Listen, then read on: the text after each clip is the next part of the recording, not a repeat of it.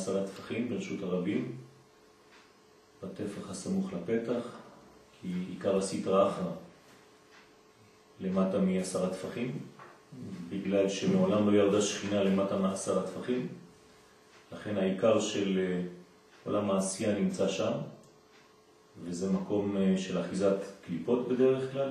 בחנוכה יש מין אומץ מיוחד שצריך לרדת למקום הזה, הנמוך, כדי להאיר דווקא שם, להתגבר ולגבור על הקליפה.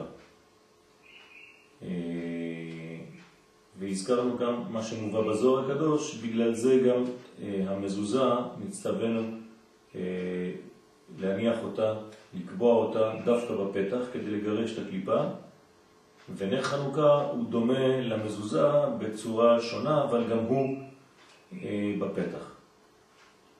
גם נר חנוכה מרמז על הרוח חיים של הצדיק, שעל ידי זה מתגברים כנגדם אם הוא צדיק גמור. כי על ידי אריכות הנשימה, על ידי זה הוא קיום השכל. בפשטות, אה, כשיש אה, נשימה עמוקה, מגיע חמצן למוח. זאת אומרת, כל הנשימות הקצרות הן לא בריאות לבריאות, הן לא טובות לבריאות. כדי שהמוח אה, יקבל חמצן, הוא צריך נשימות עמוקות. האדם צריך לנשום ממש. ונר חנוכה זה רמז לרוח הזאת, לרוח חיים של הצדיק. כלומר, אם באמת הצדיק מדובר על צדיק גמור, אז uh, הוא מקיים את השכל על ידי נשימה ארוכה. הנשימה היא בעצם uh, סוד הנשמה, וזו המדרגה שהיא אנטי, אנטי uh, עולם המדמה. כלומר, מדרגה של אה, בניין שכלי אנושי, כמו שהוא אמר בהתחלה, שעיקר של חנוכה זה להוציא את עצמו מן המדמה, שהוא כוח הבהמיות, כדי להיכנס, לעלות אל השכל. אז עכשיו הוא ממשיך, כי השכל הוא בחינת פתילה הדולקת על ידי השמנים שבגוף. הגוף זה כמו שמן, מלא שמנים, השכל הוא הפתילה, זה עדיין לא האור, כן? זה רק החומר. ועיקר קיום השמנים שבגוף על ידי הנשימה. כאן הוא נותן גם אה, מנגנון בריאותי חשוב מאוד,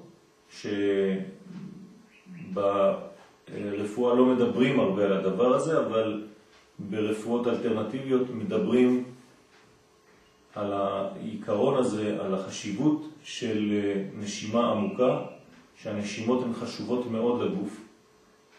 ואדם שלא מרגיש טוב, הנשימות שלו קצרות מאוד. אדם שבדיכאון, הנשימות שלו כמעט אינן נמצאות. הוא נושם אפילו לא שמינית ממה שצריך. זאת אומרת שהוא מייבש את מוחו, אין חמצן מגיע למוח. ולכן הנשימות הן חשובות מאוד, כי אלמלא כנפי ריאה דנשבין על ליבה, הווה ליבה אוקיד כל גופה. אם ה... אה, לא היה כנפי ריאה, לא היה נשימה, לא היה אוויר שמקרר את הלב, הלב היה שורף את הגוף, וזה בחינת נר השם נשמת אדם, נר השם כן, נשמת אדם. מה זה נר השם? הנפש ורוח זה מה שהקדוש ברוך הוא נתן לנו בבסיס. נשמת אדם. הנשמה זה החלק שאדם צריך לפתח. כלומר, הקדוש ברוך הוא נתן לנו נפש ורוח כבסיס, ועלינו לפתח את המדרגה שנקראת נשמה. שעיקר קיום נר השם, דהיינו השכל, ונר השם זה השכל, השכל זה הפתילה, הגוף זה השמונים, השכל שלנו זה הפתילה, שאותה צריך להדליק כדי להביא אור. הוא על ידי הנשימה. נשימה זה דבר חשוב מאוד, והנשימות העמוקות כן, מכניסות חמצן למוח, וזה מה ששומר בעצם גם לקרר את הלב, שהלב לא יבער, שהלב לא יתחמם יתר על המידה. שעל ידי הנשימה שהוא עריכת הרוח של קנה הריאה, אזי הריאה מנשב על הלב ומקרר חמימות הלב. ואזי מתקיימים השמנים שבגוף, כלומר צריך לדאוג מאוד מאוד לנשימות עמוקות, כדי לקרר את כל המנגנון הפנימי של הלב, ולא לשרוף אותם, כי אם לא אתה שורף את כל השמנים של עצמך, ואינם נשרפים מחמימות הלב. כן? כלומר, לקיים את השמנים ולא לשרוף אותם. ואזי עולים השמנים אל המוח ומתקיים השכל. זאת אומרת, צריך להשתמש בשמנים האלה, כי השמנים הם אה, הערובה לזה שיהיה אה, אור, שיהיה נר דלוק. שהוא נר השם הדולק על ידי השמנים שבגוף. כן, אז כל האדם הוא בעצם שמן אחד גדול. השכל שלו זה הפתילה, ושמן ופתילה, עכשיו צריך להדליק את זה, וזה אור, אור, אור התורה, אור הלב, אור החמימות, אור הדעת, כן? כל המנגנון השכלי שהוא אה, משתמש בכל החלקים שבגוף כדי להאיר אה, את, את שכל האדם. שהוא נר השם הדולק על ידי השמנים שבגוף, כמבואר כל זה באר היטב במאמר פתח ריבית שמעון ואמר עת לעשות לשם. עיין שם, וזהו בחינת נר חנוכה, שאנו מדליקים נר של שמן. כמובן אפשר להדליק נר אחר, אבל הנר של השמן הוא הנר המעולה. ואנחנו עושים פה על דמיוני למה שקורה בנו. כלומר, לא צריך להבין כן, שנרות חנוכה זה דבר חיצוני למציאות שלנו, אלא להפך, זה אנחנו. אנחנו בחוץ. איך שאנחנו נראים בפנים, אנחנו עושים פה על דמיוני בחוץ. זה בחינת נר השם. צריך לחשוב שאתה מדליק בעצם את עצמך, את כוח השכל. אתה מאיר, אתה נושב, וזה בחינת כוח המשכת הרוח חיים, כן, זה להשתמש ברוח חיים של הצדיק, דהיינו עריכת הנשימה של הצדיק. כל פעם שהצדיק נושם נשימה ארוכה, אה, בעצם כל התלמידים יונקים מאותה נשימה. כשהצדיק במרכאות מפסיק לנשום, אז כל התלמידים גם הם מפסיקים לנשום. כי הדלקת הנר בחינת נר השם. זה בחינת עריכת הנשימה, אז להדליק את הנר זאת הבחינה. כלומר, איך אנחנו עושים, מתרגמים את זה במציאות? על ידי הדלקת נר. כלומר, כשאתה מדליק את הנר, הרי הנר לא יכול אה, לבעור, לשרוף, אם אין חמצן. זה אותו דבר אצל האדם. האדם שלא מביא חמצן למוח שלו על ידי נשימות נכונות, אז הנר גם כן אצלו לא יכול לדלוק. כי על ידי עריכת הנשימה דולק נר השם. זה הולך ביחד. הנשימה והנר, האוויר, כן, מבחינת הרוח, חיים והנר, זה הולך ביחד. וזה הנשימה אצל האדם. ועל ידי עריכת הנשימה, כלומר נשימות ארוכות של הצדיק, אנו עומדים כנגד הרשעים, יש לנו כוח עמידה. כוח עמידה נגד הקליפה. לכן שאלנו את השאלה איך יכול להיות שאנחנו אה, מדליקים במקום של הסטרא אחרא, למטה מעשר הטפחים. הרי מעולם לא ירדה שכינה למטה מעשר הטפחים. אז אה, זה עולם העשייה, אחיזת הקליפות, מקום הקליפות. זה בזכות הנשימה של הצדיק. כלומר, בחנוכה הקדוש ברוך הוא נותן כוח לצדיק באופן מיוחד. כל חודש כסלב זה, זה, זה כיסא ללמד ו' צדיקים, כסלב, אה, ולכן הצדיקים בעצם מופיעים ביתר סף, ביתר עוז, בחודש כסלב. זה חודש מיוחד להערת הצדיקים. כן, גם החודש הזה הוא החודש שמאיר בפעם הראשונה מתחילת השנה, כי הכל היה דועך, הכל היה הולך לכיוון הלילה, ומכסלב והלאה אנחנו חוזרים בעצם לאור, יתר דיוק בחנוכה. בחנוכה אנחנו, האור מתחיל להתגבר בחזרה לחושך. אז זה סוד הצדיק. הצדיקים מופיעים בחנוכה, הצדיקים מופיעים בחודש כסלב, מצד אחד זה כיסוי לל"ו, מצד אחד זה כס לל"ו. כלומר, אפשרות גילוי. וזה בחינת הנס של חנוכה, כי מלכות יוון הרשעה טימאו כל השמנים ומצאו צלוחית של שמן שהיה חתום בחותמו של כהן גדול, ולא היה בו להדליק רק יום אחד, ונעשה נס ודלק שמונה ימים. כן, אז זה כמובן הדברים ידועים, כבר למדנו אותם שיש כאן מנגנון של,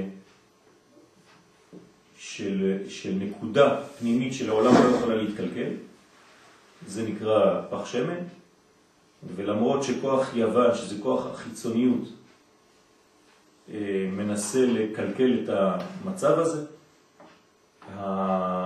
הכוח אה, בכל זאת מתגבר על החולשה, האור מתגבר על החושך, ואותו אור מיוחד אחד, צלוחית, פח, שהיה חתום בחותמו של כהן גדול, הוא זה שבעצם יוצא וגובר על כל הקליפה שכבר נתאחזה בכל המדרגות. הרי כשמגיעים לצלוחית השמן הזאת, לפח השמן הזה, הכל כבר תמה. הם טימאו כבר את כל השמנים. את זה הם לא יכולים לטמא. זה נקרא פח שמן אחד, חתום בחותמו של כהן גדול, נקודה נשמתית פנימית מאוד, שאי אפשר לקלקל אותה. כלומר, תמיד נשאר אותו כוח ייחודי, מיוחד, שהוא כוחו של הצדיק, שהוא נקרא פח שמן. חתום בחותמו של כהן גדול, כהן גדול כאן זה קודשא בריחו כמובן, שאי אפשר לקלקל את המדרגה הזאת. ומשם להפך, משם אנחנו יונקים בחזרה ומתגברים על הכל. כלומר, לא חשוב באיזה מצב אנחנו נמצאים, עד שיתחקו אותנו אל הפינה, ברגע שנגיע אל הפינה אנחנו נגיע תמיד אל תוך פח השמן הזה.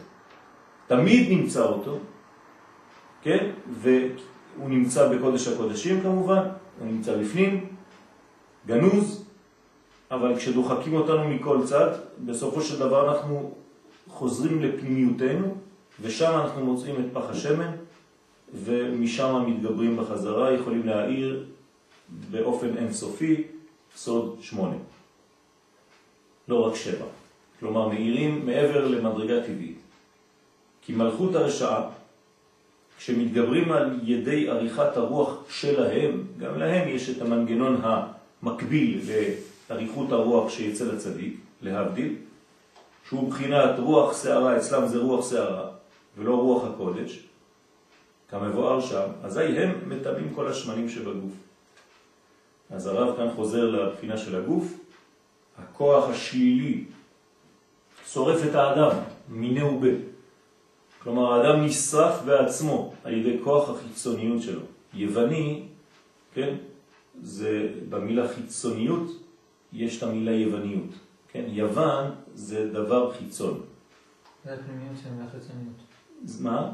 יווניות זה הפנימיות של המילה חיצוניות. נכון. זה המילה חיצוניות בנויה מיוון, כי עיקר יוון זה חיצוניות. כלומר, אפשר להיות יווני יהודי, חז ושלום. אדם שלא מתעסק בפנימיות, כן, ולוקח רק את חיצוניות הדברים, זה בעצם כוח יוון. לכן כתוב, רצו לשקך מתורתך. זה מי שמשתדל לשכח או להשכיח, תלוי בנוסחאות, כן, בנוסחים, את תורת השם מהאדם, לא את תורת האדם, תורתך. זאת אומרת, את התורה הפנימית. יש השתדלות למנוע מהאדם להתחבר אל התוכיות שלו, והוא מתחבר רק אל החיצוניות. זה אומר שבעצם הוא משתמש לצורכו. זה נקרא גנבת מלכות השם. אה, חז"ל ראו בזה סימן באותיות י' שמתארכת והולכת לבב, שמתארכת והולכת לנון, יוון. כלומר, זה משיכת אורות אלוקיים לצורך עצמו. כלומר, הקדוש ברוך הוא עובד את האדם, חז ושלום. זה יוון, זה משיכת אורות. משיכת אורות החוכמה בלי אה, מידות, בלי חסדים. והאדם צריך להתגבר על הדבר הזה, צריך לשנות את המדרגה הזאת ולדעת שהוא עובד את השם, לא שהשם עובד אותו. כן? אז זה בעצם בית המקדש. בית המקדש הופך את המנגנון הזה ולכן הוא נקרא נוי. כן, נוי זה הפך יוון. זה להפך, עולים כלפי היוד העליונה, זאת אומרת חוזרים ונותנים לקדוש ברוך הוא את הכבוד ואת המלכות, כי המלכות שלו ולא שלנו. לכן זה הבניין, כי עיקר קיום השמנים שבגוף על ידי עריכת הנשימה. ועל כן כשהנשימה היא מן הקדושה, אזי כל השמנים שבגוף קודש.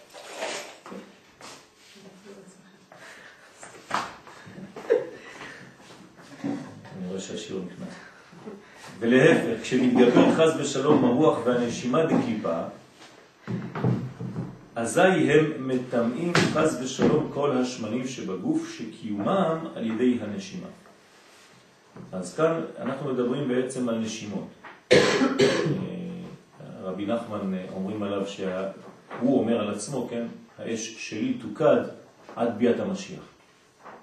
זאת אומרת שהוא מכנה עצמו בעצם גם כן אש, גם כן אה, בניין של אור. זאת אומרת, אני כאן אני שומר על, על, על האומה הישראלית עד ביאת המשיח ועד בכלל.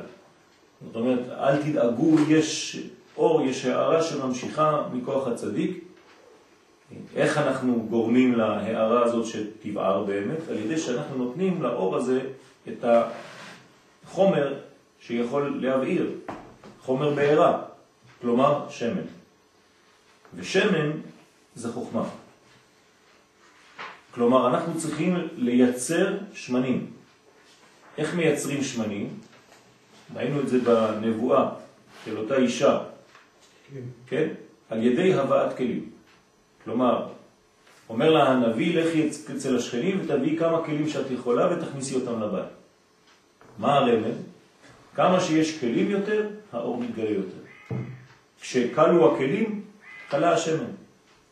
כלומר, יש לך שמן, יהיה לך תמיד שמן לפי הכלים שלך. כמה שתרבה, תרחיב את הכלים שלך, תחזק את הכלים שלך, גם השמן שלך יגבר. ואם יש שמן, אז יש פתילה כבר, ויש אש, ויש אור, יש להבה. לכן כל הדבר הזה תלוי, אחד תלוי בשני, זאת שרשרת, והכל בנוי על אותה נשימה. הנשימה היא חשובה כי היא מכניסה חמצן למוח, ולכן זה גם שומר על הפתילה. אז לכן צריך לנשום נשימות עמוקות. בבקשה, יש לי טיפול אחד שעושים בשמנים ארומטיים, וזה ממש יוצא חיסון מאוד טוב בגוף. כן. עושים טיפול של אבא שלי בזמנו, עשה טיפול של שמונה מגבשים כזה של שמנים ארומטיים, אחר כך הוא היה לפעמים חולה לא היה חולה. תקופה ארוכה מאוד, לו חיסון מאוד טוב. ממש, ממש מרגיש. כן, כן, יש, בוודאי יש כוח בשמן.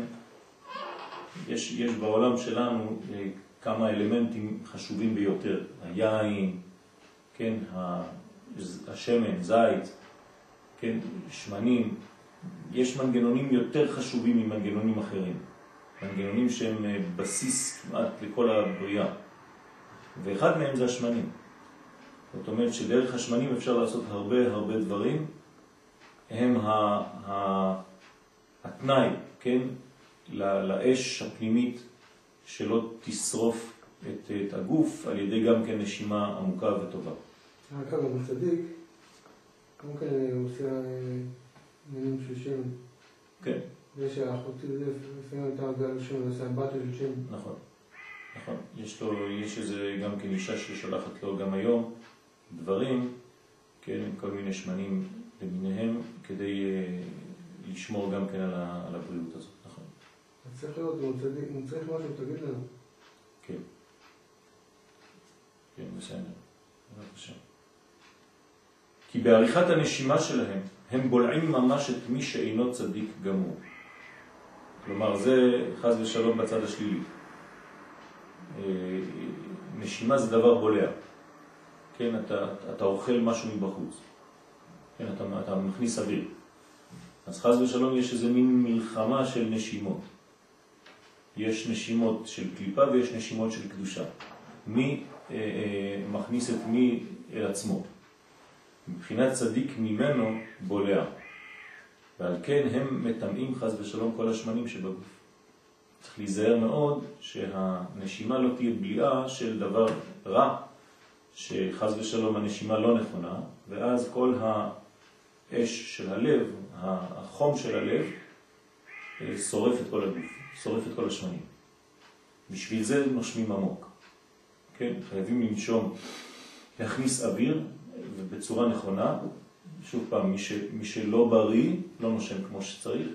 הנשימות שלו הן לא נכונות, הן קצרות מאוד וקטנות מאוד. וככל שהאדם הוא בדיכאון יותר, הוא כמעט לא נושם, הוא לא שם לב בכלל. ואם זה ממשיך ככה הרבה הרבה ימים, החמצן לא מצליח להגיע למוח בכלל. ואז כל הגוף שלו בעצם נשרף, הוא אוכל את עצמו מבפנים, כן? מכוח הזה שהוא לא יודע לנשום ולא יודע לקרב את הבחינה שלו. אבל אנחנו, בטבעיות שלנו, אנחנו לא נושמים עמוק, נכון? זאת בעיה, זו לא הטבעיות שלנו. אם אתה באמצע פעולה, אתה נושם עמוק? כן, להפך. שכמה שאתה יותר מתאמן, כמה שהנשימות שלך פתאום אתה מרגיש אותן. אדם מתאמן, אדם רץ, כל הריצה שלו, ממה זה בנוי? רק מנשימות. אדם שלא יודע לנשום, הוא ירוץ קילומטר, הוא ייפול, מת. לא יכול לעשות שום דבר. תהליך של חמצון ה... נכון. כל הבניין של אדם שיודע לרוץ, שיודע להתאמן, שיודע כל דבר, כל ספורט, לא חשוב, כל פעילות, זה רק עניין של נשימה. כשאתה אומר כל דבר, לא רק ספורט, גם למידה. נכון, לא, אבל את אומרת לי כשהוא בתנועה. אני אומר לך עכשיו עוד יותר, כשאתה לומד אתה לא מרגיש את זה, אבל כשאתה זז אתה עוד יותר מרגיש, כן? אז הנשימה היא דבר מאוד מאוד חשוב, וצריך להבין שזה סוד להכניס את הדברים, את, את האוויר הזה לקרר בעצם את, את כל הגוף. לכן הם השמנים של השכל, כל אלה שמנים של השכל, אנחנו כמו נר, ועל ידי שמתגבר חז ושלום על ידי הרוח והנשימה שלהם, כלומר במקום נשימה דקדושה יש נשימה חז ושלום של קליפה, זה נקרא רוח שערה, אחר כך כשגברו עליהם מלכות בית החשמונאי וניצחו, אז מה זה בית חשמונאי שגבר? זה נשימה של קדושה שגברה על נשימה של קליפה. אז הם מצאו את הפח שמן הזה, את הצלוחית, קורא לזה צלוחית, כן, פח שמן, דהיינו שמצאו אחר כך עיקר הכוח שמשם התגברו על מלכות הרשעה. כן, מה זה עיקר הכוח? מה הם מצאו בעצם? הם מצאו עוד פעם שמן. הם לא מצאו משהו אחר. הם לא מצאו איזה... לא יודע. אה? כן, כן. הם מצאו את החוכמה, הגנוזה. הייתי מתרגם את זה היום, הם מצאו ספר זוהר. בסדר? כלומר, בלי ספר הזוהר הם לא יכלו להתגבר על חוכמת יוון, כי חוכמת יוון היא לוגית. ולכן בלי תורת הקבלה, שהיא מדרגה שיכולה ללחום נגד מדרגה כזאת, אוכלים אותך. כלומר, היום תשים אחד מול השני, פילוסוף יווני, ובן אדם שלא לומד סוד, הוא יכול לבלוע אותו. מי יכול להציל ממדרגה חכמה כזאת? יש חוכמה, יש חוכמת יוון, זה קיים, רק פנימיות התורה. או מקובל או שייך לפשוטה. כן, נכון. זה אותו דבר. זה כן, נכון. זאת אומרת, אי אפשר ללחום מבחינה שכלית להישאר באותה רמה עם בן אדם כזה. יש מנגנון שיכול לעבור אותו, שיכול לגבור עליו, והוא בעצם פח השמן. כלומר, ספר הזוהר. אולי הם מצאו את ספר הזוהר, ואתה מסביר כל הזמן שיש כלי ואור. כן. הם לא כלים לקבל את ספר הזוהר, אז למה אנחנו מפחדים מהם בעצם? למה לא הם איימו עלינו? זה לא שהם כלים לקבל את ספר הזוהר. רק ספר הזוהר יכול לשרוף מנגנון כזה. כלומר, לעמוד איתן מול איום. אני, אני אתרגם את זה במילים פשוטות. החיצוניות היום חזקה מאוד, נכון? זהו, זה, זה, זה יוון, זה חיצוניות החיים. מי שולט היום בחיים? החיצוניות או הפנימיות? זה המלחמה, זאת המלחמה. זה מלחמה של חיצוניות נגד פנימיות.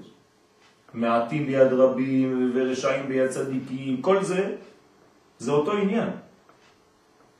אנחנו מדברים רק על דבר אחד, על מי בעצם מחזיק את העולם, החיצוניות או הפנימיות, יעקב או עשיו.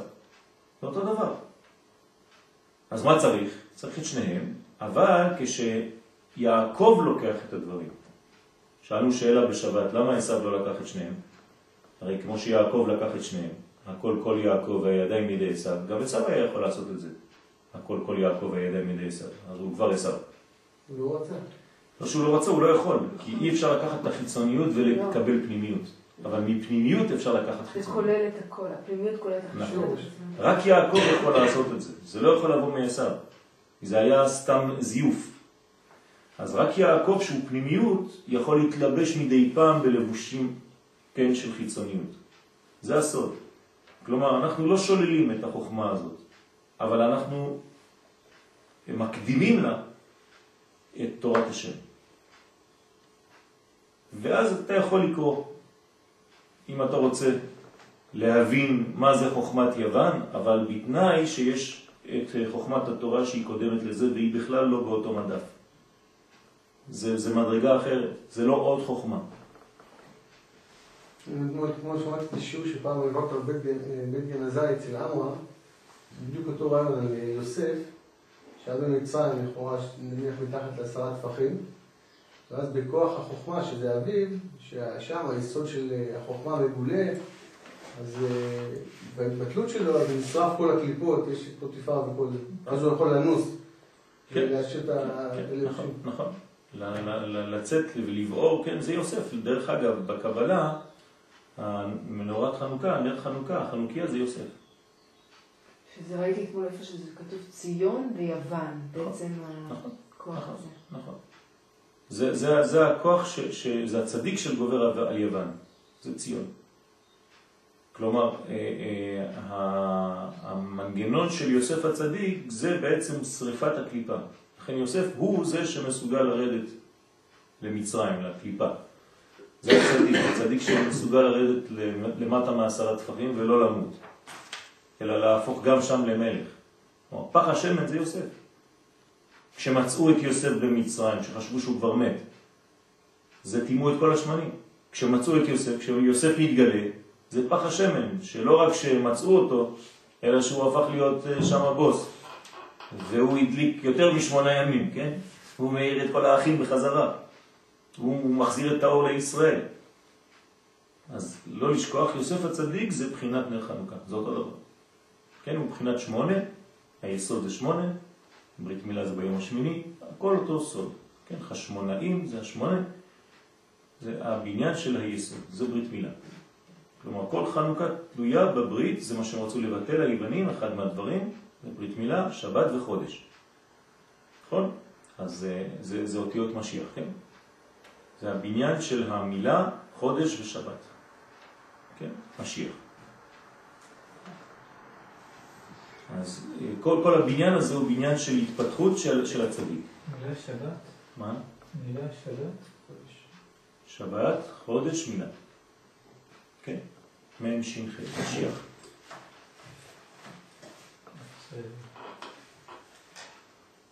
זה, זה, זה תיבות משיח, נכון? מדליקים שמונת ימי חנוכה. משיח. חושב שזה היה החידוש של הרב אה, עובדיה יוסף. שליטה. אז אה, זה מלכות הרשעה, של כוח הצדיק צריך להתגבר עליה, דהיינו עריכת הנשימה דקדושה שמקבלים מן הצדיק שעל ידו השמנים של השכל קודש. וכהן גדול זה בחינת הרב דקדושה, כי הוא גדול מאחיו. למה קוראים לו כהן גדול? מה, מה גדול אצלו? מה זה כהן גדול? חוכמה.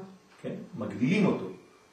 עושר, חוכמה, גובה, נוי, יופי, כן, כל זה הוא היה צריך להיות גדול מאחיו. בחינת רב, רב זה הרבה, כן, ריבוי, כמו שכתוב, כי שפתי כהן ישמרו דעת ותורה יבקשו מפיהו. ודרשו רבותינו ז"ל, אם הרב דומה למלאך השם צבאות, כן, אז תלמד תורה אצלו. נמצא שכהן הוא בחינת רב, והוא בחינת רב חסד. כלומר, הכהנים יש להם תכונה פנימית של חסדים, וגם תכונה פנימית של זירוז, של גבורה. תלוי מה הם מפתחים. כלומר, כהן הוא מאוד מאוד מאוד חסיד ומאוד מאוד עצבני. כן, זה הולך ביחד. כי כהן הוא איש חסד, זה הטבע האמיתי הפנימי שהוא צריך לפתח, וזהו שמצאו שמן שהיה חתום בחותמו של כהן הגדול. ראינו שמן קודש של השכל הנמשך על ידי אריכות הנשימה של הצדיק. אז ה- זה המודל שלנו, כן? הכהנים זה מה שאנחנו צריכים להיות בסופו של דבר, ממלכת כהנים. אז בינתיים יש לנו את זה בקטן, בכהנים שלנו. אבל כל האומה צריכה לעלות למדרגה הזאת, להיות ממלכת כהנים וגוי קדוש. דהיינו שהיה חתום בקדושה בלי מגע זר. אז זה הכהן, הכהן הוא בן אדם שלא קשור הרבה לעולם, נכון? אה, הוא לא, לא מתאמה בטומאת מת, אה, וככל שאתה גדל בכהונה, עוד יותר. כן, כהן גדול, אסור לו להתחתן עם, אה, עם, עם אלמנה. למה? כי אסור לו להתעסק עם משברים של העולם הזה. להתחתן עם אלמנה זה להתחתן עם משבר. אסור לו. אסור לו להתחתן עם אישה גרושה. כלומר, כל אדם שעבר משבר בחיים, הכהן הגדול לא מתקרב אליו. אסור לו להתאמה בתומת מת, כלומר אין לו קשר עם המוות. הוא כל כולו חיים. זה מנגנה אחרת, מנגנון, מנגנון, מנגנון אחר. הוא, הוא לא, הוא, אין, לו, אין לו אדמה. קשה למצוא לו כלה. מה? קשה למצוא לו כלה. כן. כי אין, אין דבר כזה. יש, נשים דעתם קלה, בכף. תמיד חושבות להתחתן, כן? אז זה בסדר. לא אין דבר כזה, העולם כולו מגיל קטן, אנחנו כל הזמן מדברים על מחשבים, על, על משברים, על עניינים, כן. יחסים עם ההורים, אז כל אחד עובר משבר קטן. נכון, אז הכהן הגדול הוא בעצם, אה, צריכים למצוא לו אישה מיוחדת. הוא, הוא חי בעולם שבלי משברים. זה הכהן. אין לו אדמה, אין לו קרקע, אין לו, אין, אין לו דברים של העולם הזה. כשאתה מדבר איתי על זה, אני רואה כאילו ימים של פעם, לא את העולם המודרני שלנו. כן, את צודקת ש, שקשה לראות את זה היום, אבל זה קיים. זה קיים. יש, יש בחינות כאלה, יש בחינות עליונות מאוד, יש אנשים אה, מיוחדים מאוד בדור שלנו. כן, צריך לשלוף אותם, לראות אותם מה, מהכללות. כן, לא רואים כשמסתכלים בגדול, אבל כשנכנסים בפרטים רואים שיש אנשים מאוד מאוד מיוחדים, שיכולים בהחלט אנחנו מסוגלים להרים את כל הפרויקט הזה היום. יש אנשים היום שמוכנים לזה. ממש אה, בפשט של הדבר, כן. אמן. אה, למשל, הצדיק שלנו, רבי משה אהרון הכהן, הוא כהן גדול. אם יש בית מקדש היום, אפשר לשים אותו כהן גדול בלי שום בעיה. והוא במנגנון ממש כזה. זה, זה פח שמן, שחתום בחותמו של כהן גדול. זה כולו קודש. אין משהו אחר. אוכל, אוכל מצות של פסח בתוך אה, תה כל היום. אין שולחן, אין כיסא, יש מיטה ואיזה מין שרף קטן שעליו הוא לומד. אין בית. אין בית, לא יודעים איפה נמצא בכלל. מנגנון אה, שלא, שלא מציאותי בכלל. ו, ולא סתם, יש לו שם, שם מיוחד. משה, אהרון, הכהן, בן שאלתיאל ובתיה. כן, ממש משה רבנו. כן, בתיה מצאה אותו. טוב, שם שם טוב. כן. כי הצדיק הוא כולו טוב. ואין להרע שום אחיזה בו. למרות שהוא בוכה כל הזמן. מה זה בוכה כל הזמן? יש לו צער על, על, על עם ישראל כל הזמן, כל הזמן, כל הזמן. כל מכתב שלו זה דמעות על עם ישראל. ואין יכולת למלכות הרשעה לתמך חס ושלום שמן של צדיק גמור על ידי עריכת הרוח שלהם. כי צדיק גמור אינו בולע. כלומר, מה הוא לא בולע? הוא לא בולע את הקליפה, יש לו סינון. יש לו בירור, הוא מסנן. הוא יודע מה לאכול ומה לא לאכול. לא מאכילים אותו לוקשים. ועל ידי זה הכוח של הצדיק, דהיינו עריכת הנשימה של הצדיק, שהוא בחינת שמן קודש, כנ"ל. על ידי זה מתגברים כנגד מלכות הרשעה, כנ"ל, כי על ידי זה יכולים להיכנס לתוך המידה הרעה של הרשע להכניעה ולשברה, ועל ידי זה מכניעים אותו. כלומר, יש לו כוח לחדור, זה, זה איש שבק. כן? לחדור אל תוך הקליפה, לחסל את הכל שם בלי שיראו אותו. וזהו ולא היה בו אלא להדליק יום אחד ונעשה נס ודלק שמונה ימים. כי טוב הצדיק הוא בחינת כולו טוב. כולו טוב זה בחינת יום אחד. מה זה יום אחד? אה, אחדות, כוללת. הרי אה, הנס הוא מכוח היום הראשון.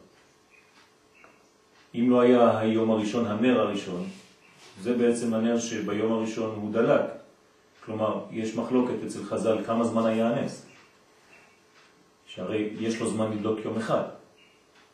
אז אתה חייב להוריד יום אחד מהשמונה ימים. אז הוא דלק בעצם שבעה ימים בנס. נכון?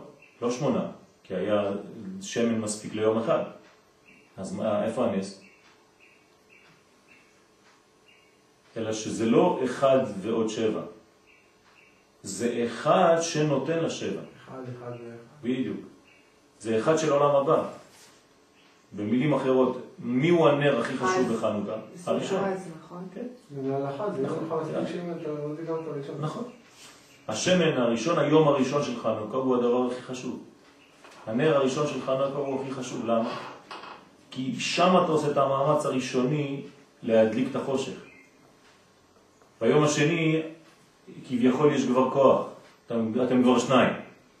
ביום השלישי אתם כבר שלושה. זאת אומרת, לקחתם, תפסתם כבר תאוצה, אבל ה- ההתנעה היא הקשה. בכל דבר, כן? הבזבוז אנרגיה הכי גדול זה בהתנעה. מ"ב רך. כן. אומרים, מ"ב הכל מתחיל קשה, כן. נכון, נכון. נכון. זאת אומרת שכל ההתחלות קשות, ככה אומרים חז"ל. ולכן הנר הראשון הוא, הנר הקשה. הילד הראשון, זה עושה אותך אבא ואימא. הבניין הראשון הוא תמיד הקושי. אחרי זה זה מין רצף. לכן צריך להקפיד בנר הראשון של חנוכה ובנר האחרון. כי הנר האחרון הוא הגילוי של כולם. זה המלכות. והנר הראשון הוא בינה.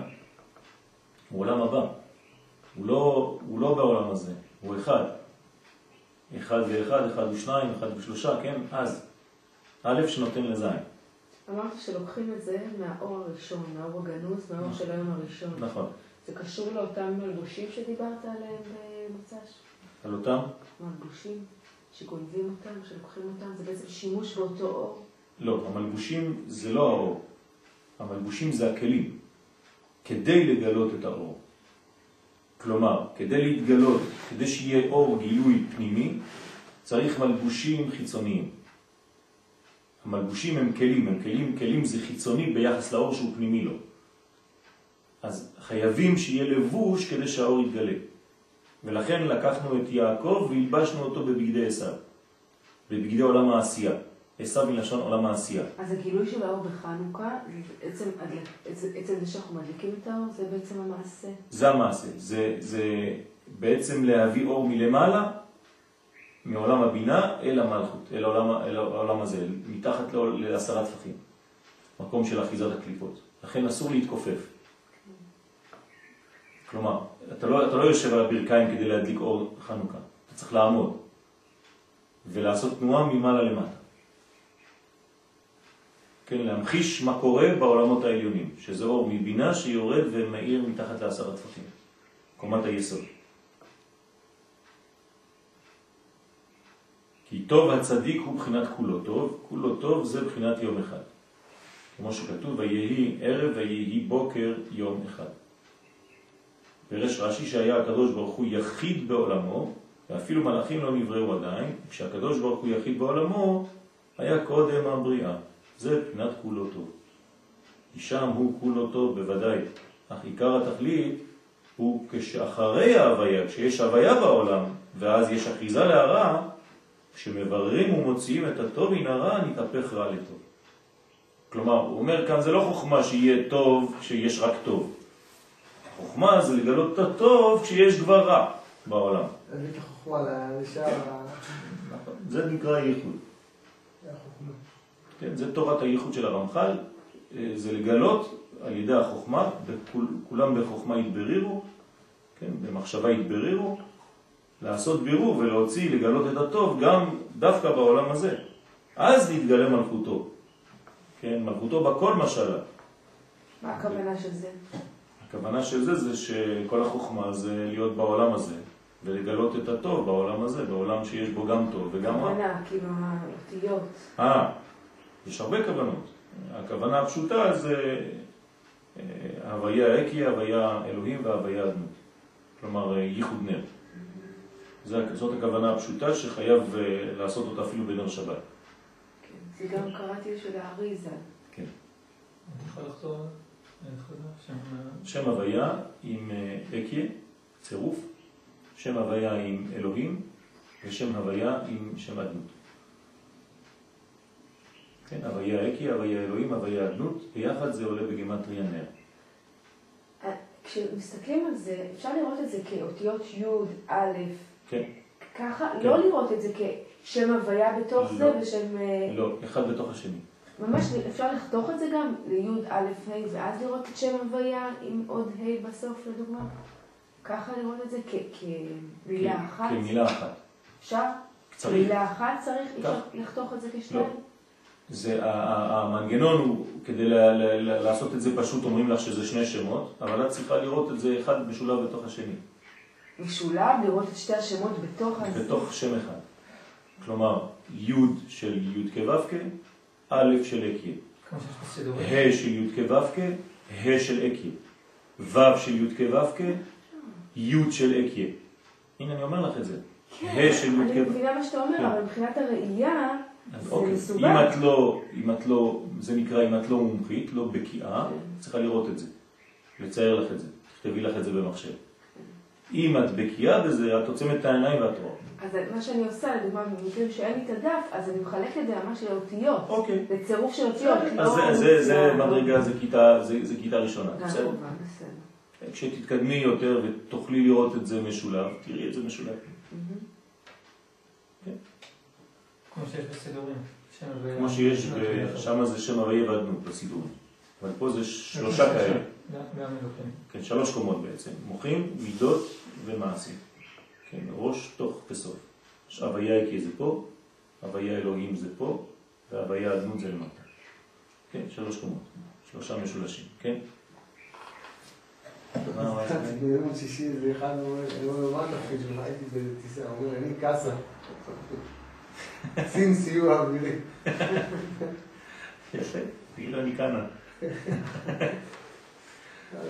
אם היה עם יריב, הוא אמר לו, יפה. יריב היה מחבק אותו, אשריך. וגם גם השבט, קצין סיוע אווירי. זה לא מדויק.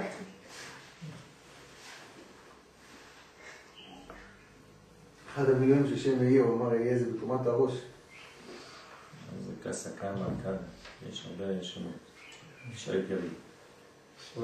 עם זה. משק שמיים, ככה הוא אומר, משק שמיים, שם אתה. משק זה קאסה. כן. מה אמרת? עכשיו שבועיים למדתי את הדברים, הייתי מילואים שבועיים, זה מה שעשינו. אז למדתי אתה את במילואים למדת את כל הקאסה. אשריך. השמות. במילואים למדת מילואים. ואז נתגלה מלכותו. זה נקרא גילוי מלכות בכל העולמות, אפילו בעולמות התחתונים, מבחינת מלכותו בכל משל. בכל, בכל זה מלכות, כן? בכל זה 52. זה הוויה של מלכות. כן? השם ברך את אברהם בכל.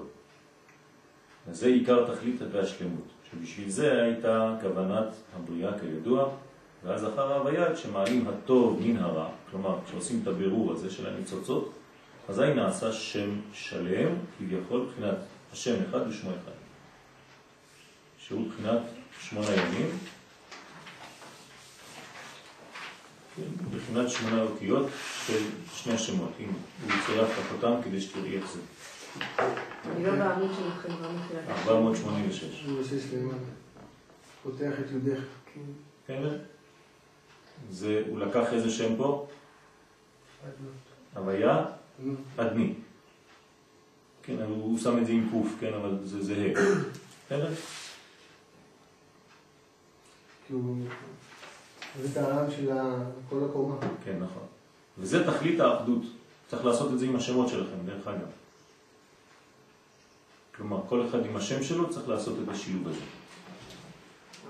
לכתוב את אה, שם אה, הוויה מצורף בשם, אה, בשמו. למשל אני כותב י' של י' כו' י' של יואל. ה' של י' כו' ו' של יואל. ו' של י' כו' א' של יואל. ה' של י' כו' ל' של יואל. אז אני משלב את שמי בשם הוויה. מה? אז אתה ממשיך. האותיות הסיוביות ממשיכות לבד. כן? וזה, כותבים את זה בסידורים. כן? בסידור תפילה, כן, זה טוב לעשות את זה. בעמידה שם בסוף? לא, בתחילת הספר תכתוב את הצירוף הזה לעצמך. עד כאן להיום.